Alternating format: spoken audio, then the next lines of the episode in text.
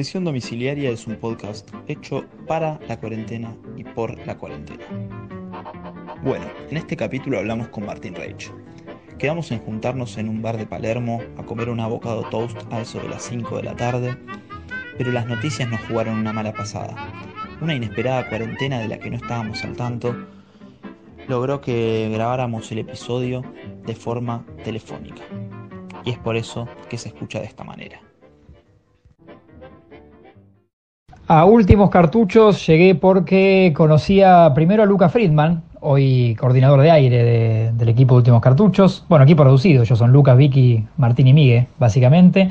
Eh, la época de Metro y Radio Blue, radios primas de alguna manera. Eh, yo lo conocía a Lucas, eh, teníamos buena onda y, bueno, me, a él le gustaba lo que yo hacía, así que una vez le hablé a los chicos, a a Martín de mí. y fui de invitado a hacer una columna de deporte. Con el tiempo me invitaron unos días que Miguel se fue de viaje a acompañar a Martín Garabal, reemplazando a Miguel, no para ser de Miguel, obviamente, para acompañar a Martín en el piso unas dos semanas ahí en Blue. Y después nos fuimos conociendo más, con Miguel coincidimos laboralmente en ESPN Redes, eh, dos años, pero ya desde las primeras semanas nos hicimos amigos muy fácil y, bueno, y ahí creo que Miguel, digamos, eh, le, copó también lo que hacía y confirmó que, que le gustaba para, que yo esté en la radio con ellos, así que después me lo ofreció formalmente, que, esté todos los lunes ahí en últimos cartuchos con ellos de, cuando pasaron oficialmente a, Radio Vorterix. Bueno, ojalá se escuchara así. Se escucha así.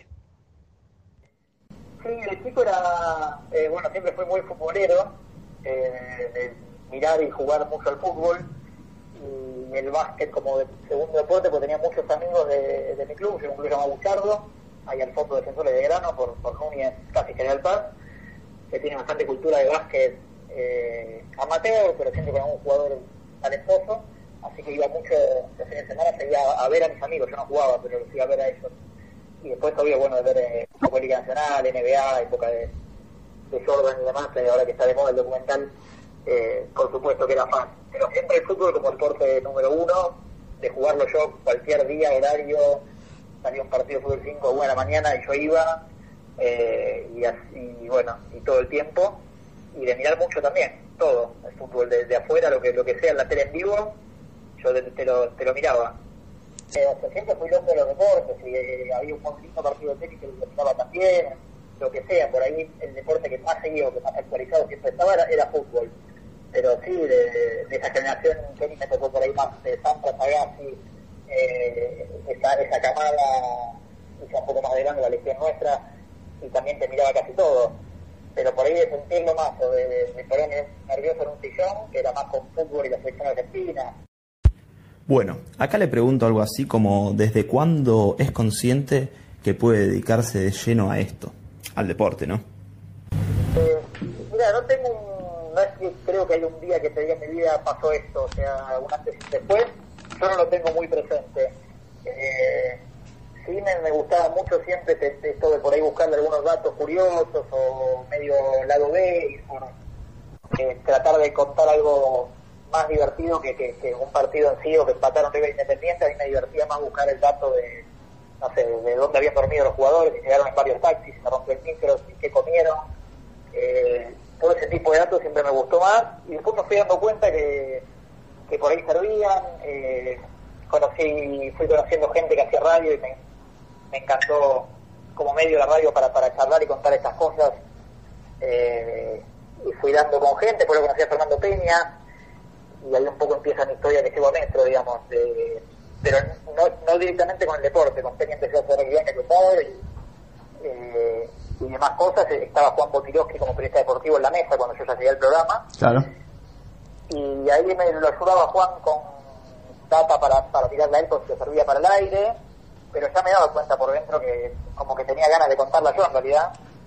Y, bueno, y en Metro fui, lo conocí a Seba y, y ahí entendí que como que por el humor que él tenía y el estilo de programa que, él hacía, que todavía hace, que es Metro y Medio, eh, yo sentí que le faltaba por ahí a Metro y Medio eso, como alguien que tire una pared con él, el, muy futbolero, y nadie le devolvía en la mesa, que estaba con Juli Pink, con Fábrega, eh, como que no lo, no lo entendían, no lo seguían, sí es del humor obvio, pero no, con la información deportiva para, para seguirlo, para contarle algo distinto a él.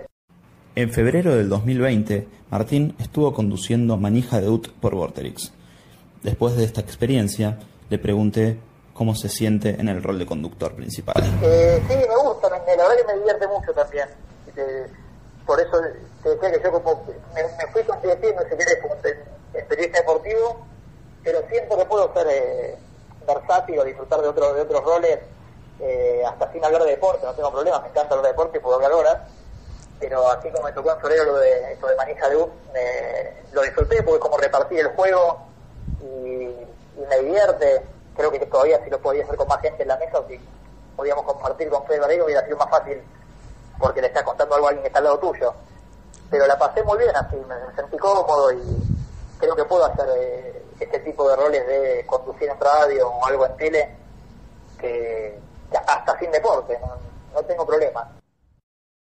Basándonos en que el podcast está hecho para y por la cuarentena, te pregunté ¿Qué tan afectado se ve el fútbol con esto y si podía ser grave a futuro? Eh, sí, sí, mira, grave ojalá que no, no, no que no lleguemos a, lo, a, lo, grave. Perjudicial sí ya está siendo, por supuesto, porque eh, hablo con jugadores, tengo buena onda con varios y, me hablo así por WhatsApp o por Instagram y hablamos y charlamos.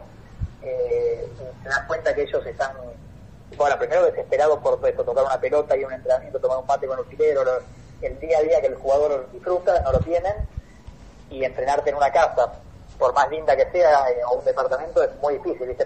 más para el nivel de ellos, de, un profesional que ya entrena dos, tres horas a la mañana todos los días con, con niveles altos de exigencia, eh, que los pesan, que los miden, que lo, bueno, el fútbol de hoy es muy, con eso se ve muy moderno y, como muy obsesivo. Eh, más la plata que se pierde que un jugador que si se acaba Boca River, más algunas excepciones, poner yo hablo con Lautaro Costa, que tengo buena onda el capitán de la NUP, él me dice que hasta gente de la NUP, compañeros por ahí jóvenes de él que recién suben, si unos meses sigue esto no, no, no pueden vivir tranquilos, digamos, a ese nivel, que el fútbol argentino todos pensamos son todos ricos, pero no, no, el futbolista gana muy bien, pero si bajas un poquito de mismo en primera división, ya hay que hablar para otras categorías, son laburantes y, y, aunque el fútbol sea un, negocio, para muchos no, eh, si están unos meses parados pierden. Eh, así que esa parte ni que hablar. Y después para, sí, creo que va a volver, por lo que voy viendo las ligas de Europa, están apuntando a, volver algunas hasta fin de marzo, otras hasta junio, pero parece que todo este año sin público.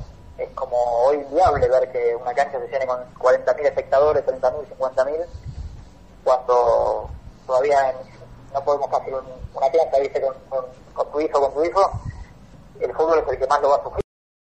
Bueno, acá es donde se pone todo un poco más complejo. Mis pocos conocimientos futbolísticos hacen que le pregunte a Martín sobre Netflix y una posible plataforma en la que se puedan ver jugadas clásicas o partidos históricos. Claro, todo esto está en YouTube. También le pregunto por las plataformas de streaming y cómo afecta al periodismo deportivo y al consumo de fútbol. Él, en un esfuerzo enorme por remar la pregunta, me responde esto. Eh, no, no, me lo había puesto a pensar, pero no, no, siento que perjudicando. Por ahí le, le, sí, le das otra oferta más o distinta a la gente. Creo que lo que nos gusta, a menos que nos gusta, digo, eso de fútbol o de eso, de disfrutar un partido retro o, las mejores jugadas de esa, de Aymar, de Riquelme, si te guste, eh, me parece que las podemos seguir, es fácil hoy con, un celular, o con buscar en YouTube, o bucear, o, bueno, sí, una serie en Netflix, sea la de Jordan de ahora, o, algún informe, creo que está, yo lo tengo como seguro de la tecnología eso. Sí, es verdad que hay tanta información, en, yo te hablo de lo mío que es deporte, hay tanta información todo el tiempo que es un peligro porque estás como sobreinformado. Para los, los que comunicamos, porque yo puedo estar hablando algo en la radio y mientras hablo eh, están sucediendo 10 noticias más, o, a veces estoy hablando algo de Messi y mientras hablo Messi puso algo en Instagram, entonces ya por ahí vos que sos oyente o que consumís Instagram y estás escuchando últimos cartuchos, tal vez tenés una información que yo no tengo, porque en esos 10 minutos que estoy al aire y estoy charlando con, con Miguel Martín, eh, pasó. Y eso es un poco para mí lo, poco riesgoso, peligroso de lo que hacemos, laburamos en los medios, el tanta información cada 10 segundos que, que, te un poco y a veces sí, o, no disfrutar de, de, un lindo partido del año 95, eh, los, los nostálgicos, ¿no? Después del papelón pasado en la pregunta anterior, no aprendo y vuelvo a relacionar al fútbol con el cine. Ahí es donde le pido que me diga películas o documentales deportivos que lo lleven a su infancia y por otro lado que recomiende ahora como un adulto. Eh, infancia, más adolescencia, la que hoy vi mucho, que creo que muchos que tienen, no sé, de 30 para arriba habrán visto, es Héroes. Eh, con México 86, con Maradona, con Marina Lynch cantando. Es como que la, la habré visto 100 veces. Y eh, esa nostalgia la comparto con Consejo Warner, que te lo antes. A veces por WhatsApp nos intercambiamos así como jugadas documentales, de, no sé, 15 minutos de tiro libre de Ronaldinho, como ese tipo de cosas, siempre nos compartimos. Y después algo más actual, sí, tengo muchas cosas que me gustan. El documental de Cena, de Ayrton Cena, que se llama Cena, como protegido, está, para mí está buenísimo. y yo miro mucho veces lo que hablar con estos, estas semanas de cuarentena que estamos hablando, el, Informa Robinson, que son los programas de la televisión española, que duran, son 40 minutos, 50 según el informe. El tipo se llama Michael Robinson, fue un jugador que, un futbolista que estuvo jugó en la Liga de España, él creo que es un serbio, bueno, no es español él, pero jugó en la Liga de España y ahora es una especie de Kike que habla muy bien, presenta y hace distintos informes desde un equipo, hay, hay como Rafa Nadal, eh, David Ferrer, hay de Leibar como equipo de fútbol de España y la ciudad, después no sé, tenés Xavi Alonso, de, bueno, de jugadores individualmente, cualquiera que busque de esos informes Robinson están tan bien hechos como un cuentito y narrado en español y hablan con, con todos los eh, compañeros de tal jugador que presentan y se muestran goles y, y el entrevistado está ahí mostrando al pueblo a... Bueno, está buenísimo, es como medio un... Como un día este, 45, 50 minutos, estoy aprovechando esta manera que me levanto noches para viendo distintos de esos. Bueno, acá le pongo un ejemplo que dadas las circunstancias puede verse real. Un virus mata a toda la población mundial. En el más allá te eligen para armar el equipo perfecto de fútbol 5 y un arquero, con DT incluido. ¿Cómo sería eso? Y bueno, acá obviamente voy a ser seguramente injusto, o cualquiera con lo que uno lo escuche diga qué boludo, pero cada uno va, a... es lo que te, toca a vos, eh, según la época y todo. Y bueno, yo te voy a poner, a ver, al Mario Riquelme, que te lo nombré y me dieron muchas alegrías eh, viéndolo jugar, ni que hablar del tiempo que compartieron junto con Beckerman, y que el Mario Riquelme está en mi equipo. Como a Johan Cruyff, como uno más retro, eh, que vi muchos videos de él y bueno, me enloquecía. Eh, Ronaldinho por la alegría, todo es un carnaval de volantes o delanteros, es todo para arriba. Y el gol Ronaldo, esos serían mis cinco. Ahí te di cinco, ¿no? Sí y lo pongo a Guardiola como DT. ¿Arquero no? ¿Cómo? ¿Arquero no pones? Ah, está bien, mujeres que estén en 5 en la cancha, ¿verdad? Eh, a ver, un arquero que me haya gustado mucho, o me guste, puede ser actual. Eh, estoy pensando. Y puede ser Buffon. Eh, me gusta como personaje y por supuesto de la carrera que hizo eh, me parece bestial. Así que lo ponemos a. Esto fue Prisión Domiciliaria, un podcast hecho para y por la cuarentena. Nos escuchamos en el próximo episodio.